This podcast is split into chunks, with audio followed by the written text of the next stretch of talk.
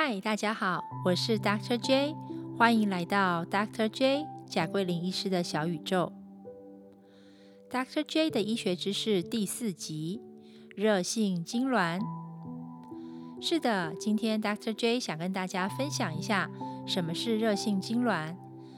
在发烧的时候，小朋友在同时又发生了一个抽筋的现象，我相信爸爸妈妈看到都会非常的紧张。因为发高烧本身就已经是够紧张了，如果又出现一个抽筋痉挛的现象，哇，那不吓死了。嗯，有一种抽筋呢，是会发生在小小的朋友、小孩子发高烧的时候，这种痉挛在医学上我们称它为热性痉挛。今天我跟各位爸爸妈妈讨论一下，这样子我希望可以减低担忧以及害怕。好。那我们来说一下关于单纯性的热性痉挛有的特征吧。第一，它应该都是双手双脚对称性的全身性抽搐。在抽搐的时候呢，可能会出现失去意识、四肢一阵一阵的抽动。那也通常会合并眼睛上吊、嘴唇发紫、牙关紧闭、口吐白沫等等现象。通常在发作之后。孩童会变得很疲惫，甚至于昏昏欲睡。那他睡醒了之后呢？对于发生过的事情，不太会有任何的印象。这是他的第一个特征。第二个特征呢，是在发烧的二十四小时之内，通常只会发作一次，不太容易出现复发的现象。第三个特征呢，是痉挛发作的时候，通常他整个发作期间。会小于十五分钟，符合以上三种象征，我们称之为单纯性的热性痉挛。那如果没有符合上述的三种特征，比如说它不是双手双脚对称性的抽搐，它是单手单脚，或者是说它不是只有发生单单一次，它有发生非常多次有复发的现象，或者是每一次的发作时间是很长的。大于十五分钟，那我们就称它为复杂性的热性痉挛。一般来说，复杂性的热性痉挛之后会转成长久性癫痫症的几率是比较高的。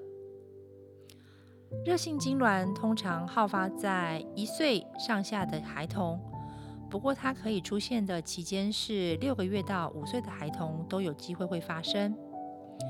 这个时候呢？大部分孩子的脑部发育没有完全的成熟，所以脑部的神经功能没有很稳定。对于瞬间的体温促升，它没有办法完全的调试，所以会造成一些不正常的放电现象，全身就会产生抽搐、痉挛的状态。嗯，不过最近儿科界呢有新的发现。觉得其实发生热性痉挛的孩子，他们的体质可能跟一般人不太一样。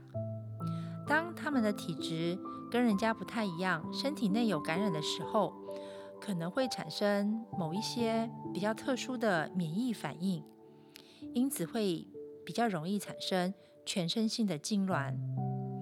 好，无论如何呢，大于五岁的孩童应该不太容易再发生热性痉挛了。啊，另外要提的是，热性痉挛有一个家族的遗传倾向，大约一半的热性痉挛孩童家族里面也有这样的病史。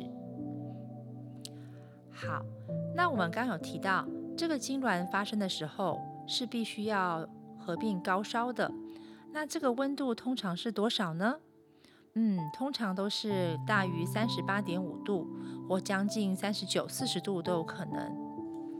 除了处理痉挛这件事情之外，儿科医师也要去找出为什么孩童会发生高烧的现象。在孩童发生高烧的疾病有很多，嗯，比如说上呼吸道感染，比如说下呼吸道感染，呃，肠胃道感染，或者甚至于泌尿系统感染，都有可能造成孩童的发高烧现象。这些疾病，儿科医师需要一一的进行排除，找出真正造成孩童发高烧的原因。最重要的是，必须要确定这个痉挛与脑膜炎或者是与脑炎是没有相关的。好，那我们来讨论一下，呃，发生热性痉挛的时候，处置有哪一些呢？第一，我们应该要将孩童侧卧，头也要摆到侧边。那我们会建议头下垫一个软物，比如说是枕头或者是衣服之类的。第二呢，我们会建议把孩童四周可能会伤到孩子本身的一些尖锐物，尽量的移开，哦，保持口鼻四周的空旷。第三呢，我们不要乱塞异物到孩童的口内。因为一般来说，小朋友因为痉挛而伤到舌头的机会是不大的。啊，第四呢是不要随便移动小朋友，嗯，也不要强制的把病童呢，呃，压制到地上。好，因为痉挛不会因为大人的强力压制而停止。好，第五呢。嗯，要保持镇定。如果可以的话，就拿手机把它抽搐的现象录影下来。这样子对于儿科医师之后的诊断以及用药是非常有帮助的。好，第六呢，呃，在抽搐痉挛停止之后，要依旧维持孩童的侧躺，让口水侧流，避免呛到。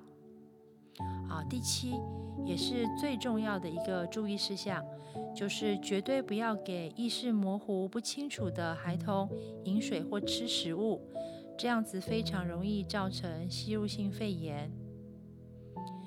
呃，基本上只要诊断是热性痉挛的孩童，只要是没有因为脑膜炎或者是脑炎或者是其他代谢性疾病造成痉挛的孩童。基本上都是可以正常发展、正常长大，没有任何后遗症的。这个热性痉挛呢，也绝对不会影响到他日后的智商，所以爸爸妈妈是不需要担心的。如果儿科医师怀疑，哎，孩子可能不是一个单纯性的热性痉挛，那就要安排做进一步的脑波检查。看一看有没有可能得到癫痫的可能性。如果你的孩子一旦被儿科医师诊断有热性痉挛的病史，下一次在遇到生病发生高烧的时候，那我会建议要积极的降温。嗯，我一般会建议家长在家里可以准备两支不同品牌的耳温枪，随时监测孩子的体温。而且要规则的给予孩子口服退烧药。一般而言，我们会给的是安加热 （acetaminophen） 糖浆。嗯，如果安加热的药水无法退烧的话，可以在间隔一个小时之后给伊普芬 （ibuprofen） 糖浆，或者是退烧塞剂 （vorin 十二点五 milligram）。嗯。还有一件事情是，假如你的孩子是有蚕豆症的，那我会比较建议直接使用伊普芬退烧。今天医学知识第四集热性痉挛，Dr. J 就跟大家分享到这里。如果你喜欢聆听我的节目，请帮我点赞及分享给你身边的好朋友们。我们下次再见喽，拜拜。